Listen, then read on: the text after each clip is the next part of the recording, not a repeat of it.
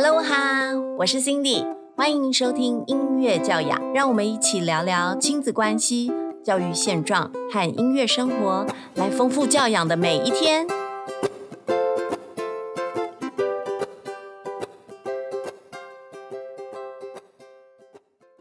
Hello 哈，大家好，欢迎收听今天的音乐教养，我是 Cindy。今天的音乐教养，我们要采访我们家的小犬呐、我们家小小犬瑞瑞郑旭成，主题是吉他乌托邦大赛冠军在我家。我们欢迎今天的特别来宾瑞瑞郑旭成，江江。Hello，我是瑞瑞郑旭成。哎，瑞瑞讲话这样子字正腔圆的，让我感觉到很不熟悉。没关系，等一下聊开了之后，我们就会是平常妈妈与儿子对谈的状态了。那大家等一下可以期待一下哦。今天我们的主题是二零二零吉他乌托邦吉他大赛冠军在我家，冠军在我家，哎，那表示瑞瑞是吉他大赛的冠军吗？也许是吧，啊，什么叫也许是？你有拿到奖牌了吧？算是。好，来跟大家稍微介绍一下哦。瑞瑞刚好在十二月初的时候参加呃台湾最大盛事指弹吉他乌托邦大赛，然后很荣幸很荣幸他获得了冠军，同时他也是历届冠军里面年纪最小的。好，可以稍微介绍一下这是一个什么样的比赛吗？瑞瑞？就是会选出十个入围者，然后选出十个入围者，所以有很多很多人参加的意思吗？呃七十几个，七十几个吗？哎哦，我看到资料显示，今年全我们全台湾这边总共有七十一位参赛者，而且他的比赛是哪一种？因为吉他比赛，尤其是这个是钢弦吉他哦，也就是一般我们所俗称的民谣吉他。民谣吉他的比赛，因为民谣吉他有非常多不同的种类，有自弹自唱啊，也有指弹的。那这个吉他乌托邦比赛是哪一种类型的比赛呢？它算是 fingerstyle guitar 的比赛，哦，finger style guitar。What is finger 就 style 是独？奏钢弦吉他。独奏钢弦吉他。哇，呃，如果一般的听众，我们的听众里面有很多可能小朋友还小，或者是哎接刚刚接触音乐，可能对于吉他的分类不是很清楚。我这边稍微来说明一下哦。哦，我们最初最初学习吉他的时候，其实有两个大派别，一个是古典吉他。古典吉他是什么样？它的弦有什么不一样？它一般是要尼龙弦，尼龙弦，吉他是六条琴弦哦，六条琴弦全部都是尼龙弦。那一般的古典吉他，它比较特别，就像我们小时候学古典钢琴一样，是有着古典乐曲的谱，所以我们其实是看着五线谱去做学习、去弹奏。那现在这个民谣吉他，也就是钢弦吉他，它上面的弦又有什么不一样呢？相较于古典吉他，它就是用钢弦，就是全部都钢弦吗？对，没错。呃，那会不会很痛？也许对于刚开始练的人会有一些痛，但是很久了就不会。很久了就不会哦。那钢弦吉他是不是又叫做民谣吉他？大概是，但是那个演奏用的吉他，他们指板会做的比较宽一些。好，所以我们如果看到民歌时期，你应该不知道，你知道什么叫民歌时期吗？大概知道，大概知道，妈妈有稍微跟你分享过，对不对？呃，因为我在教学乌克丽丽，所以其实我有很多学生很喜欢弹民歌时期的曲子哦。民歌时期那时候，很多很帅、很漂亮、很有 feel 的歌手、乐手，他们所自弹自唱的那个吉他，其实就是钢弦吉他，就是民谣吉他。他们一边唱歌一边弹着吉他。所以呃，你刚刚说的这次吉他乌托邦比赛是 finger style 的比赛，那 finger style 跟民歌自弹自唱的方式有什么不一样呢？最主要的它是一种独奏的方式，就是没有歌声。没有歌声，所以主旋律跟伴奏都由你那一把吉他来完成，对不对？没错，哦，好，我来做个比喻好了，因为有很多人问过这个问题，说啊，我好想要学吉他，或者我想让我小孩学吉他，那我就会问说，那你们想要弹出什么样子呢？你希望自己成为什么样子的弹奏者呢？那所谓 finger style 嘞，就是自己独立完成一首曲子，包含主旋律，包含伴奏，也就是我们在弹钢琴的时候，一开始我们会学右手的。哆哆嗦嗦啦啦嗦发发咪咪瑞瑞哆，这是主旋律。然后接下来我们就会学左手去伴奏哆咪嗦哆咪嗦哆发啦哆发啦那个和弦音。然后接下来我的左右手就合体了，这其实是最初级的独奏。然后后面就开始哦，越来越厉害，你就可以去做小星星变奏曲了。那在钢弦吉他一把吉他内完成这样子的独奏，其实是困难度蛮高的。那我想请问一下，这个比赛是专门给吉他独奏呃演奏者来参加的，对吗？对的。那那它还有什么其他的特别的地方？因为我知道这一个基本上就我所了解，吉他乌托邦大赛应该是我所知道我们国内目前只弹吉他比赛，大家心目中觉得困难度最高的。因为它是稳龄的，然后稳龄对，就是有各种年龄层，然后有很多高手都来参加。哇，很多高手，包含部分的吉他老师。哦，我们这次看到参赛者还有入围者名单中，真的有不少是我们业界知名的老师们呢。所以啊，可想而知困难度有多高。而且我所知道的吉他乌托邦大赛不是每年都举行，所以可以遇到有举行的年份，你又刚好有参加到，也是一种非常美丽、非常幸运的相遇喽。没错。好，那。这是你第几次参加吉他乌托邦的？这是我第二次。第二次，你第一次是几岁的时候？十一岁的时候。十一岁，好，稍微介绍一下，我们家瑞瑞现在是国中二年级，十三岁，所以第一次参加的时候是他十一岁的时候。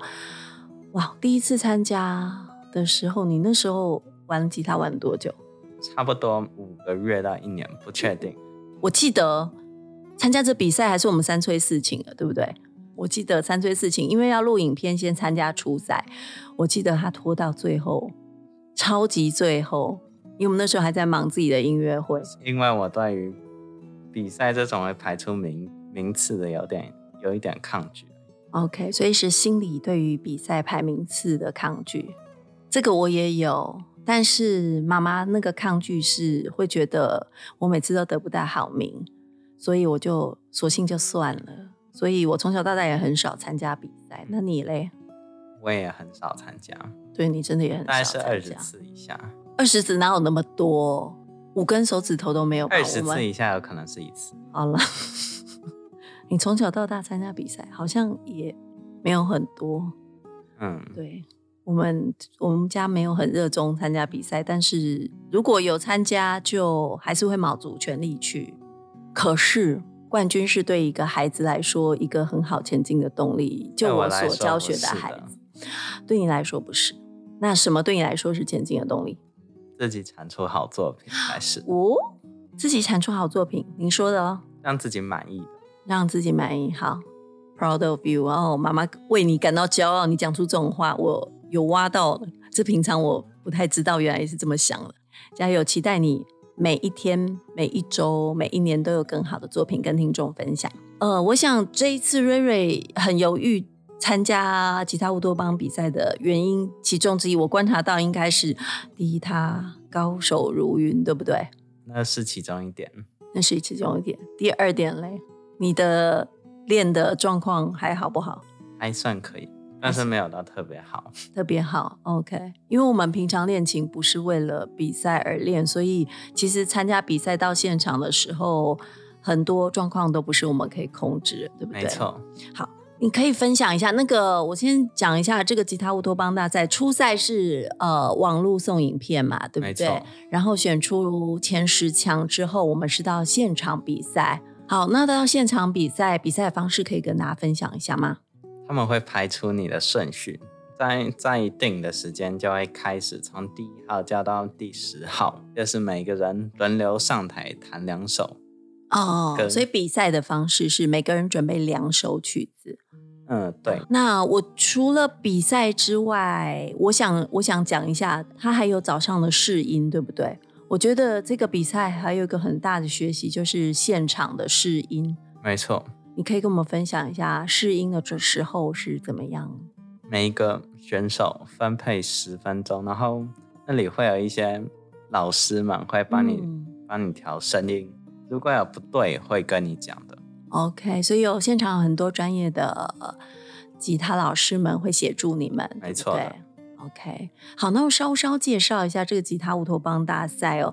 它这个大赛主要的发起人是我们吉他界的大前辈董运昌董老师。董老师带了一群一样在指弹界非常努力，然后认真教学也。持续精进的老师们一起借由举办这个比赛，鼓励更多更多的后辈们进入指弹这个魔力的境界。我要说，为什么叫魔力哦？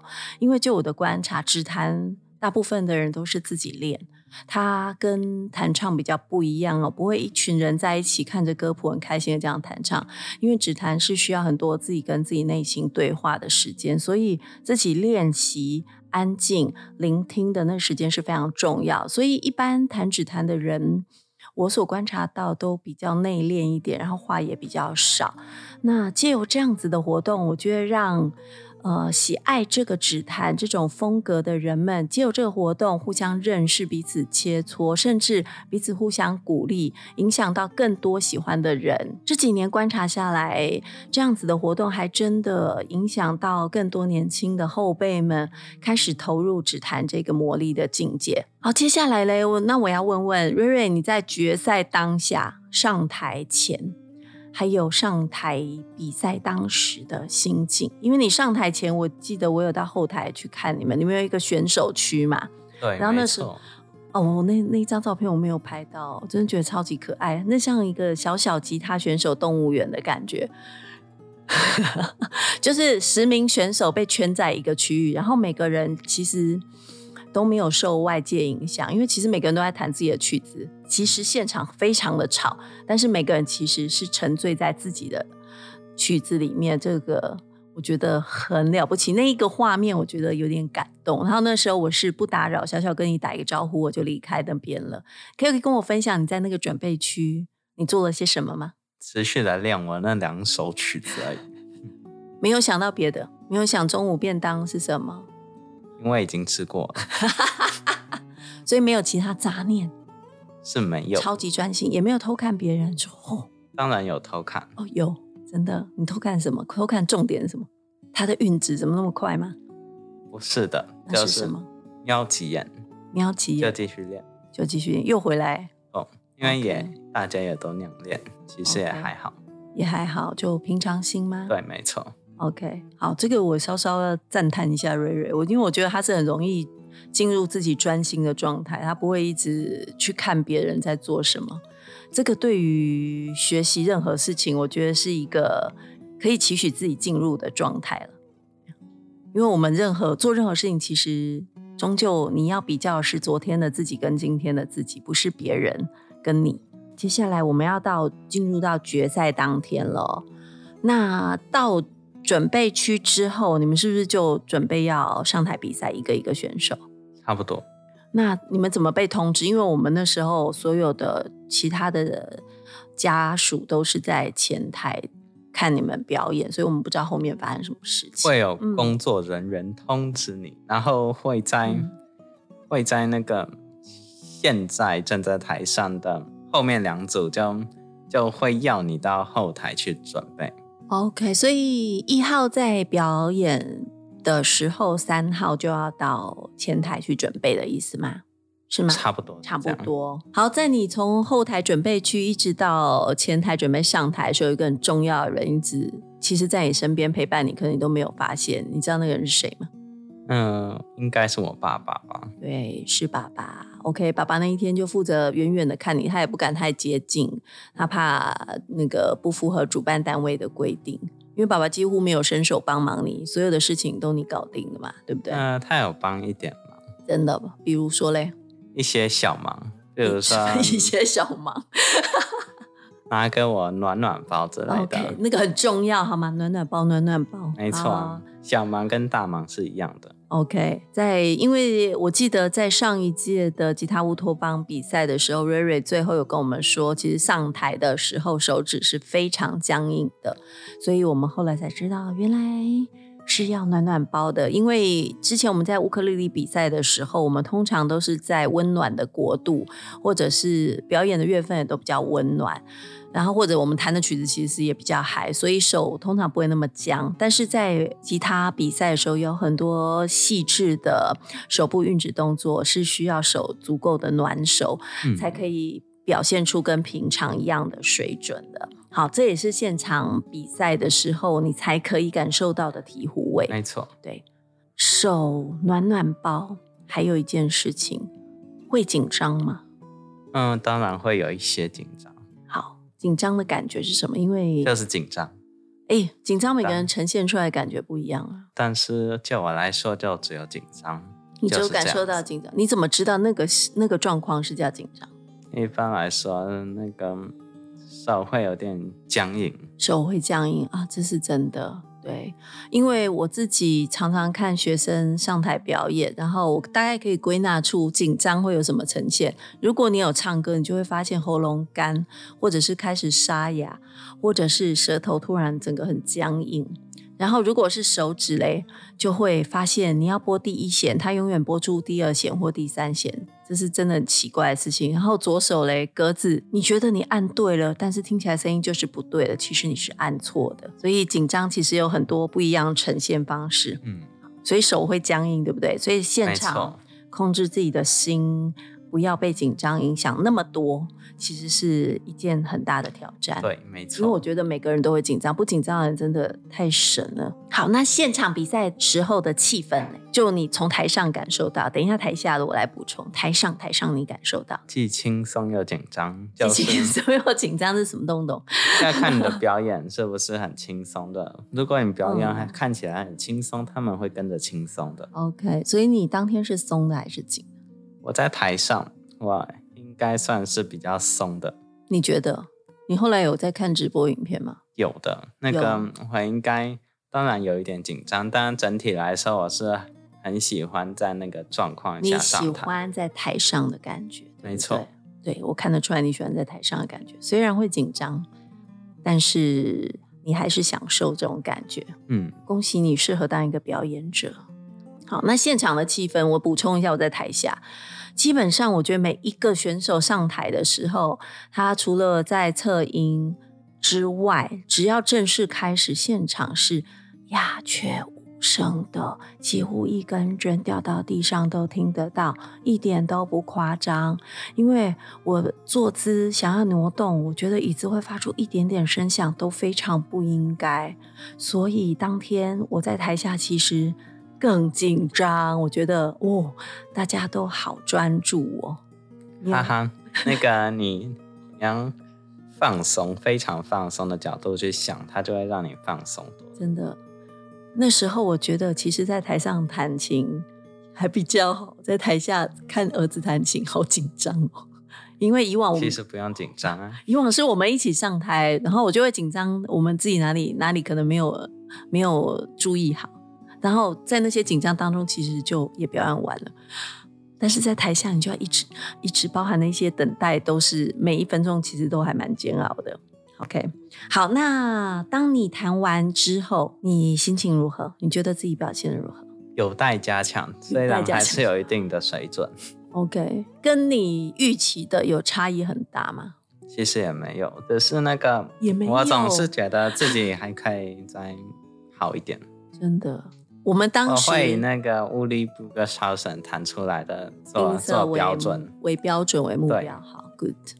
好，当天其实当天因为爸爸陪你，所以他你弹奏的时候，爸爸并不在我们附近。那我是跟哥哥，我们家大儿子 Albert 一起听。嗯那因为嘞，我们家人听你弹这个比赛曲，应该已经听上百次嘛，会不对会？没错，所以基本上你哪一个音音色没有好，我们都很熟悉。所以哦，哥哥是更厉害，哥哥这边算几个地方没谈好，几个地方没谈好，然后我就想呃。好，所以离我们觉得你平常的水准，其实觉得嗯，其实还你还你其实还可以谈到更好。但是以比赛当时的状况，我觉得你已经尽尽了全力了。我是我是尽量把那个情感表现出来。嗯，对你当天情感，尤其是第一首，我觉得那个情感做到很很到位。希望如此哦。好，那就讲到你比完以后，听后面的选手有没有很轻松？你有你有听后面选手的弹琴吗？我当然，我比完就很轻松了。那有有专心听别人弹什么？有，他们弹的非常好，很厉害，好吗？我觉得那一天十位选手，大家都对不同的曲风，然后都有很令人惊艳的表现。没错，嗯。好，那我们把那个时间转到宣布得奖啊，在宣布得奖之前有一个中场休息，因为这一次比较特别，这一次有几个评审？这次有十一个评审。哇！是对，有十一个评审，跟往年不太一样。就是除了其他乌托邦大赛既定的评审老师之外，还增加了前几届的冠军的选手，也都加入评审的行列。所以总共有十一位。那我想，十一位评审，大家评判的标准跟认定的基准，对于。呃，某一些表现的喜好真的会差异很大，所以我们对这一次比赛会有怎么样的结果，其实也都完全没有任何个准了。嗯，没错。那我们在那个休息的时候，就是等待评审讨论的时候，你有什么心情？放松。很放松吗？只有你很松啊，我们很紧张。你还跟哥哥打来打去，对不对？他来打我的，他来打你，他要让你放松啊，就是哥哥打你，然后你就在防卫他，然后你就不要让他打，所以就呈现打来打去的状态嘛。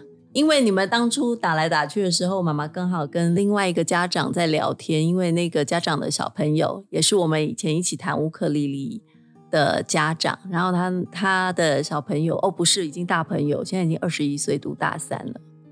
我们那时候是看着那个 Brian 哥哥长大的，那个 Brian 哥哥。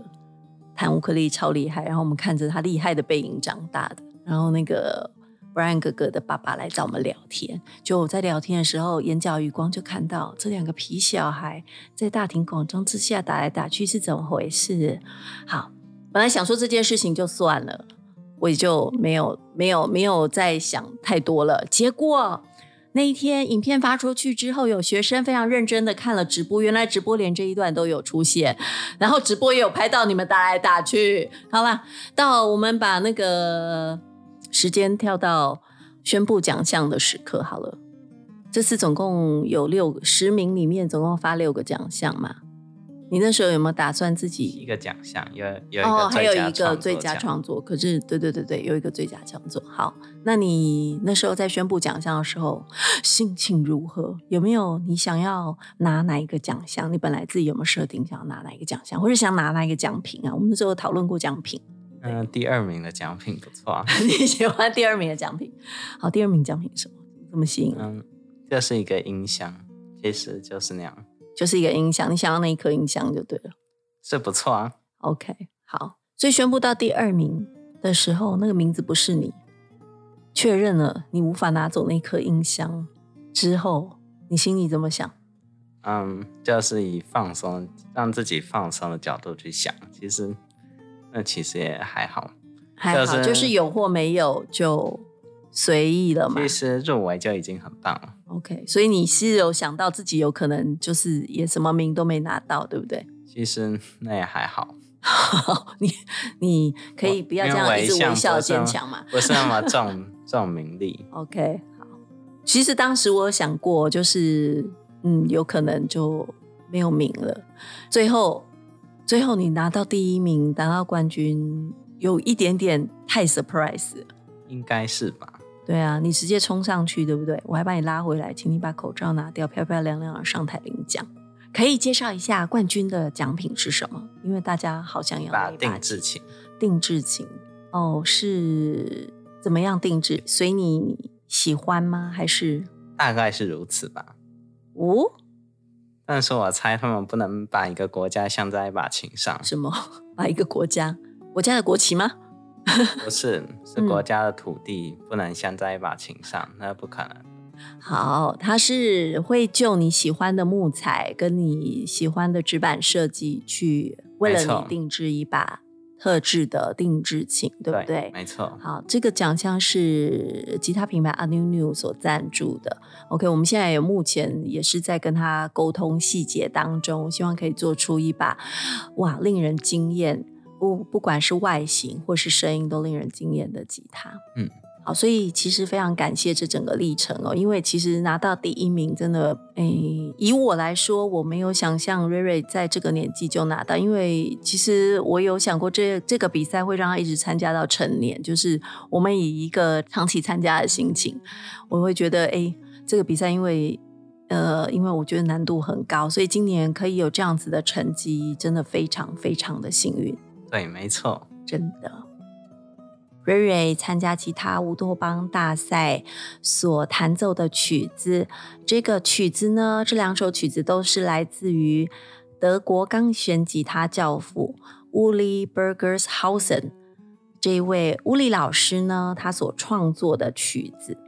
那为什么瑞瑞特别钟情于他的曲子？我们会在这一集里面用我们的对谈来跟大家分享。因为在国内其实还有蛮多人不知道乌里老师，但是其实乌里老师在欧美呢的钢弦吉他界是非常知名的。好，那我要问问瑞瑞了，瑞瑞你是怎么认识乌里 Bergershausen 乌里老师的作品的呢？因为那个布格沙神他要出一张一张。一九九九年年出版的叫《Solo Guitar》的专辑哦，《Solo Guitar》是一九九九年出版。那瑞瑞你是几年出生的？我我忘记了，你忘记了？好，瑞瑞是二零零七年出生的，所以等于这张 CD 其实在你出生前就在已经诞生在这个世界上了，对不对？所以瑞瑞之前都说，哎，他听到。那个吴宇老师的这个作品，其实是在十三年前。你现在几岁？你现在十三岁，所以你说你在十三年前，所以意思说你在妈妈的肚子里就听过这个 CD 了。他后来这样子讲，我觉得我本来一开始当玩笑话，后来我想一想，哎，也真的还是有可能的，因为这一张 Solo Guitar 专辑嘞，是我自己个人非常喜欢的一张专辑哦。那那时候我拥有这张专辑的时候，并没有去特别的想。因为我以前听 CD 的时候，我并不会依照是哪一位演奏家去聆听。我以前收藏 CD，然后去听音乐的时候，我其实会依照心情。比如说今天是下雨天，然后我就会。去挑适合下雨天的曲子，然后今天外面是大晴天、蓝天，或者是今天是一个很忙碌的工作天，我就会去找我心里觉得适合的曲子。那我并不会特意去看这是谁演奏。好，很有趣的是，这张 solo guitar 呢，是在很多不同的心境中都会让我去选到一张 CD。我常常出国去旅行的时候，或者是出差的时候，都会带着这个 CD。然后，如果刚好饭店里面是有播放器的时候，我还会把它播出来。然后，我也很印象很深刻，有一次。我只记得情景，有点忘记在哪里。我在泡澡，然后我就放了这张 CD。那时候我就觉得，天哪，弹得太厉害了！如果我有生之年可以弹成这样就好了。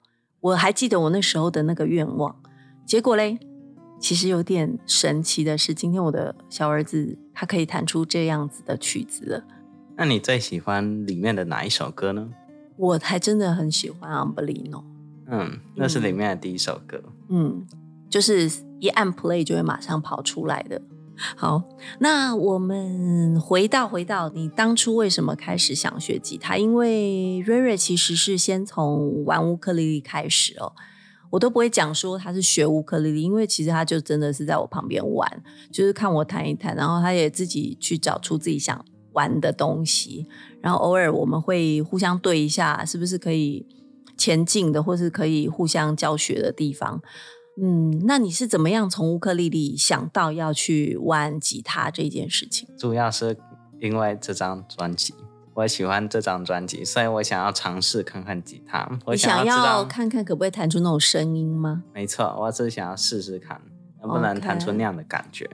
你是要那个声音的感觉？事实上是的。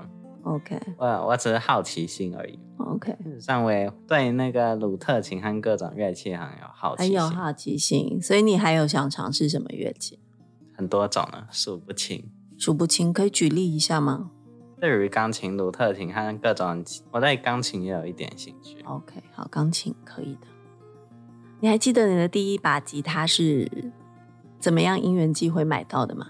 其实就是去乐器行去挑，哎，没这么轻松。其实呢，啊其实一把吉他的预算是妈妈那时候的生日礼物的预算，因为我是要嗯买礼物给自己的。我记得我那时候想要再买一把琴给自己，结果我就看你一直要买吉他，一直想要试试看吉他，所以就就把那一笔钱还再贴了一些钱，让你买了那一把人生中的那一把吉他，对不对？对对的，好，那时候拿到吉他心情怎么样？就是很棒，嗯，就是感觉很好。然后嘞，有疯狂练琴吗？一开始其实也没有，只是一一阵子过后就开始疯狂练琴。的，我们刚拿到吉他之后，好像也刚好碰到董玉昌董老师出了那个乐谱，是不是？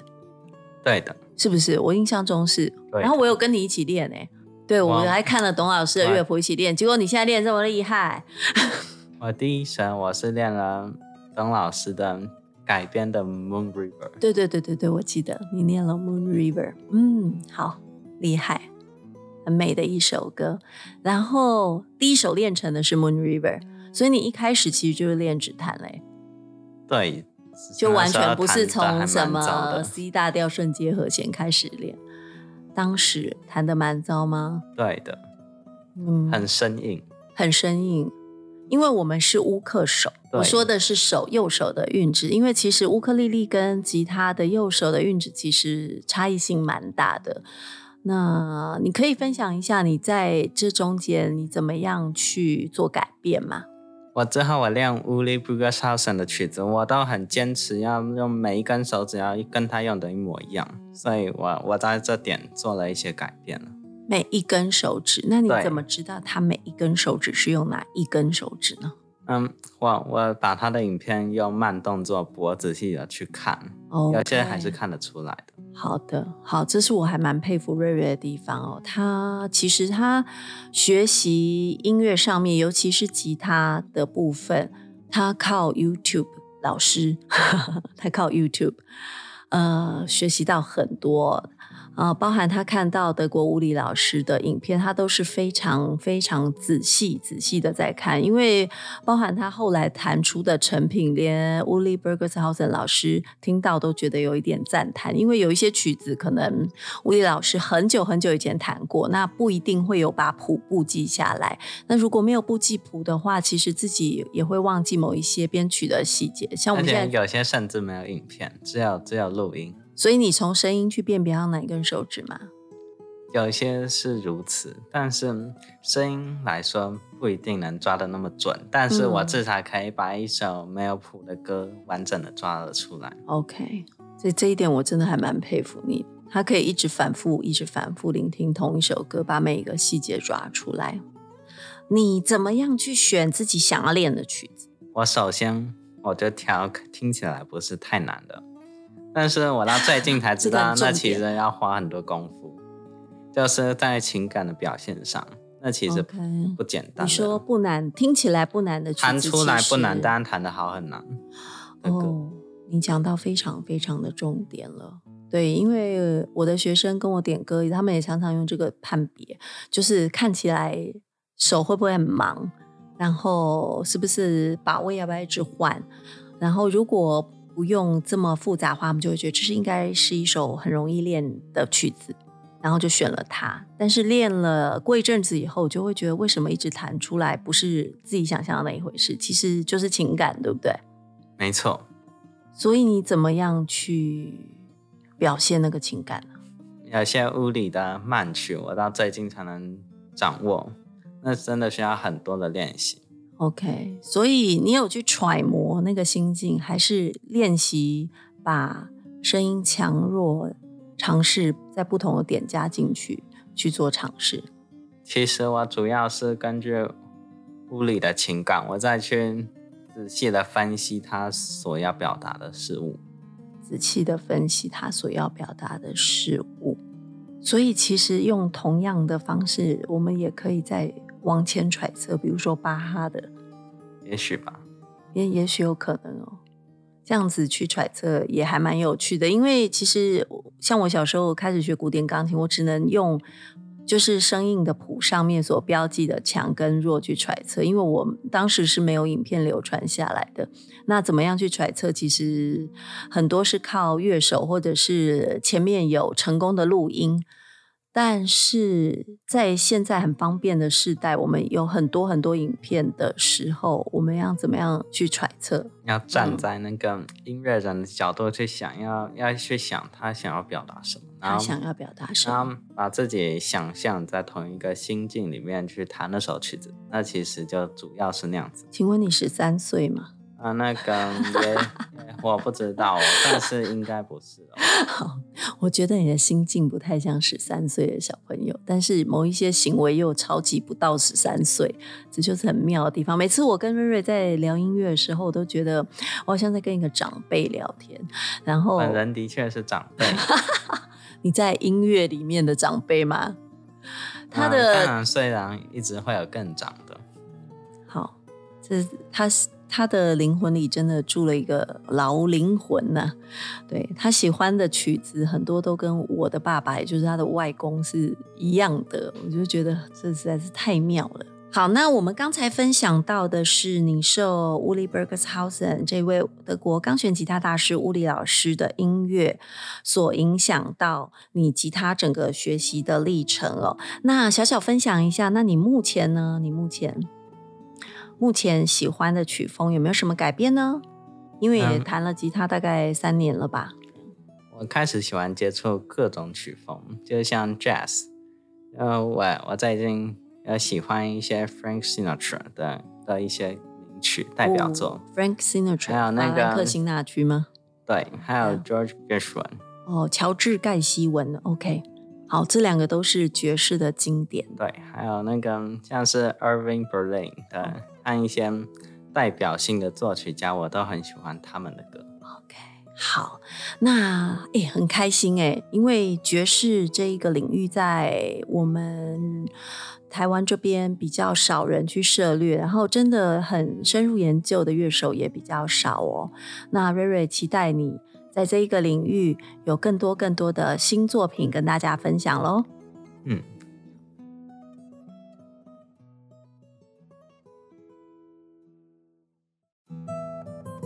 Tango 是一首德国钢弦吉他教父 Uli Brugershausen 的原创曲。我很喜欢那首曲子，因为它会让我有想要翩翩起舞的感觉。它是一首具有 flamenco 风味的曲子。